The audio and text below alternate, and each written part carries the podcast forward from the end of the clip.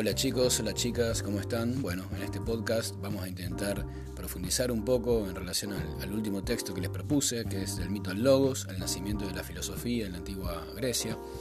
Eh, como ustedes recordarán, estuvimos trabajando bastante lo que tiene que ver con el pensamiento mítico, esa forma de explicar el mundo que tenía que ver eh, con descubrir la, realidad del mundo social y del mundo natural a través de los dioses, a través de, los mitos, de relatos que, un representante jerarquizado dentro de la sociedad narraba y que de esa manera eh, brindaba cohesión a, un grupo social. ¿no? Bueno, en este caso eh, nos encontramos con que eh, siglo VII antes de Cristo, 700 años antes de Cristo aproximadamente en Grecia, comienza a forjarse llamamos pensamiento occidental, a partir de una palabra, a partir de una palabra de uso corriente en el, griego antiguo, que es la palabra logos, la palabra que hoy por ejemplo, la podemos encontrar como partícula en, las distintas ciencias, ¿no? en biología, en psicología, que sería, por ejemplo, la biología, bueno, el estudio lógico de la vida, que sería la psicología, bueno, el estudio lógico de la psique, ¿no? Eh, van a ver que en cada una de las ciencias, en la mayoría de las ciencias, aparece esta partícula eh, que tiene que ver con el logos, ¿no? en la palabra. ¿De dónde viene esta palabra? Bueno, la palabra logos era una palabra de uso corriente en el, griego, eh, pero hay un, en determinado momento hay un, hay un cambio drástico en su significado. en los poemas homéricos, en, lo que es la Ilíada y la, la Odisea, aparece solamente dos veces la palabra logos, uno en la Ilíada, uno en la Odisea. Ya en Platón, ya en Platón va a aparecer cerca de 400 veces en los diálogos, platónicos. Esto da, da, cuenta de que eh, la palabra comienza a tener un significado y se, le, y se le empieza a llenar de un sentido particular. Pero vamos a, les propongo que, si tienen el texto a mano, eh, vayamos a ver esos dos fragmentos de la Ilíada y la Odisea. Eh, para analizar en qué sentido se produce este cambio de significado de la palabra logos. ¿no? Eh, si leemos vamos a decir que, bueno, mientras que los eh, aqueos y los troyanos luchaban alrededor de la muralla, lejos de las finas naves, Patroclo, por su parte, permanecía en la barraca del fiel Euripilo y lo consolaba con su relato, con sus relatos sería con sus logos, mientras que le procuraba medicamentos para curarlo de sus profundos dolores.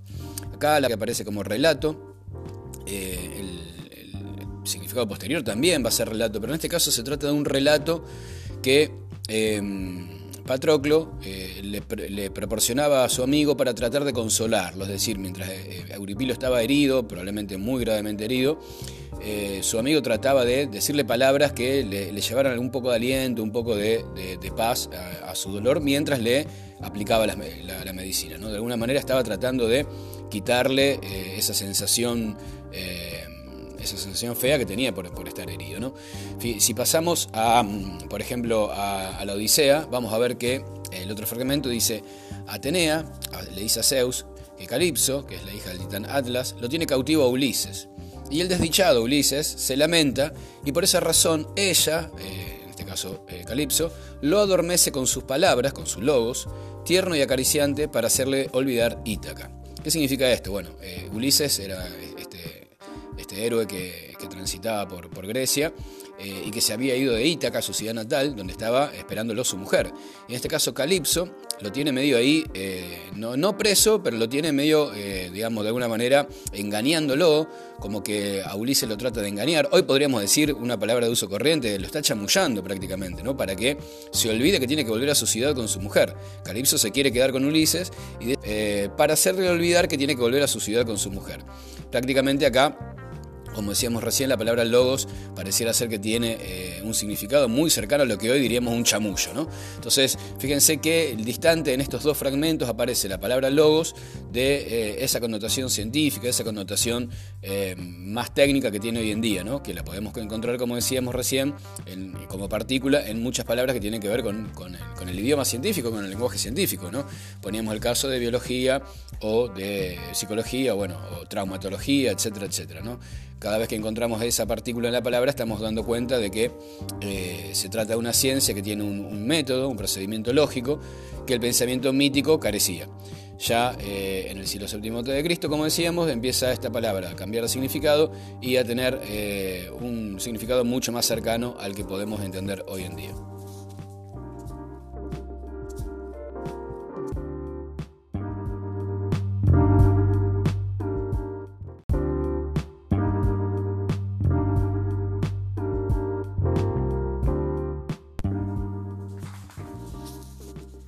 Hola chicos, hola chicas, ¿cómo están? Bueno, en este podcast vamos a intentar profundizar un poco en relación al, último texto que les propuse, que es del mito al logos, al nacimiento de la filosofía en la antigua Grecia. Eh, como ustedes recordarán, estuvimos trabajando bastante lo que tiene que ver con el pensamiento mítico, esa forma de explicar el mundo que tenía que ver eh, con descubrir la, realidad del mundo social y del mundo natural a través de los dioses, a través de, los mitos, de relatos que, un representante jerarquizado dentro de la sociedad narraba y que de esa manera eh, brindaba cohesión a, un grupo social. Bueno, en este caso eh, nos encontramos con que eh, siglo VII antes de Cristo, 700 años antes de Cristo aproximadamente en Grecia, comienza a forjarse que llamamos pensamiento occidental, a partir de una palabra, a partir de una palabra de uso corriente en el, griego antiguo, que es la palabra logos, la palabra que hoy por ejemplo, la podemos encontrar como partícula en, las distintas ciencias, ¿no? en biología, en psicología, que sería, por ejemplo, la biología, bueno, el estudio lógico de la vida, que sería la psicología, bueno, el estudio lógico de la psiquis, ¿no? Eh, van a ver que en cada una de las ciencias, en la mayoría de las ciencias, aparece esta partícula eh, que tiene que ver con el logos, ¿no? en la palabra. ¿De dónde viene esta palabra? Bueno, la palabra logos era una palabra de uso corriente en el, griego, eh, pero hay en determinado momento hay un, hay un cambio drástico en su significado. en los poemas homéricos, en, lo que es la Ilíada y la, Odisea, aparece solamente dos veces la palabra logos, uno en la Ilíada, uno en la Odisea. Ya en Platón, ya en Platón va a aparecer cerca de 400 veces en los diálogos, platónicos. Esto da, cuenta de que eh, la palabra comienza a tener un significado y se, le, le empieza a llenar de un sentido particular.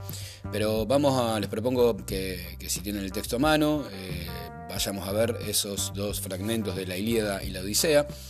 Eh, para analizar en qué sentido se produce este cambio de significado de la palabra logos. ¿no?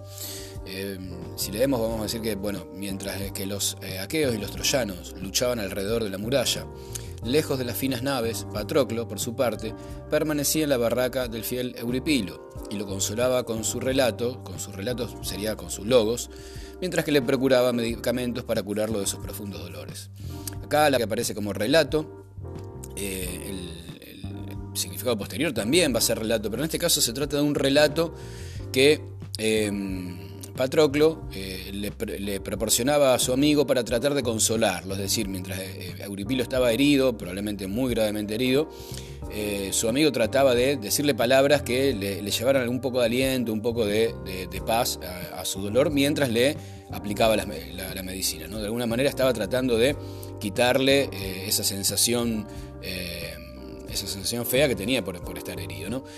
Si pasamos a, mm, por ejemplo, a, la Odisea, vamos a ver que el otro fragmento dice, Atenea le dice a Zeus que Calipso, que es la hija del titán Atlas, lo tiene cautivo a Ulises. Y el desdichado Ulises se lamenta y por esa razón ella, eh, en este caso eh, Calipso, lo adormece con sus palabras, con sus logos, tierno y acariciante para hacerle olvidar Ítaca. ¿Qué significa esto? Bueno, eh, Ulises era este héroe que, transitaba por, Grecia eh, y que se había ido de Ítaca, su ciudad natal, donde estaba esperándolo su mujer.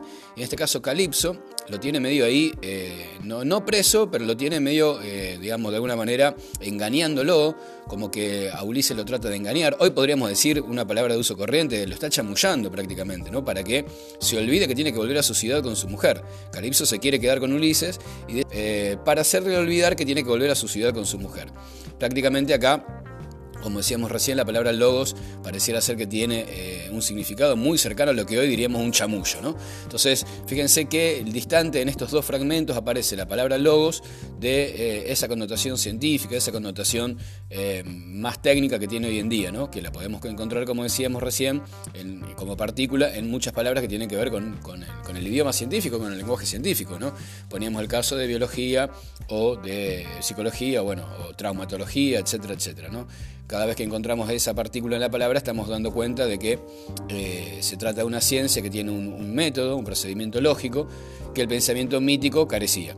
Ya eh, en el siglo VII de Cristo, como decíamos, empieza esta palabra a cambiar de significado y a tener eh, un significado mucho más cercano al que podemos entender hoy en día.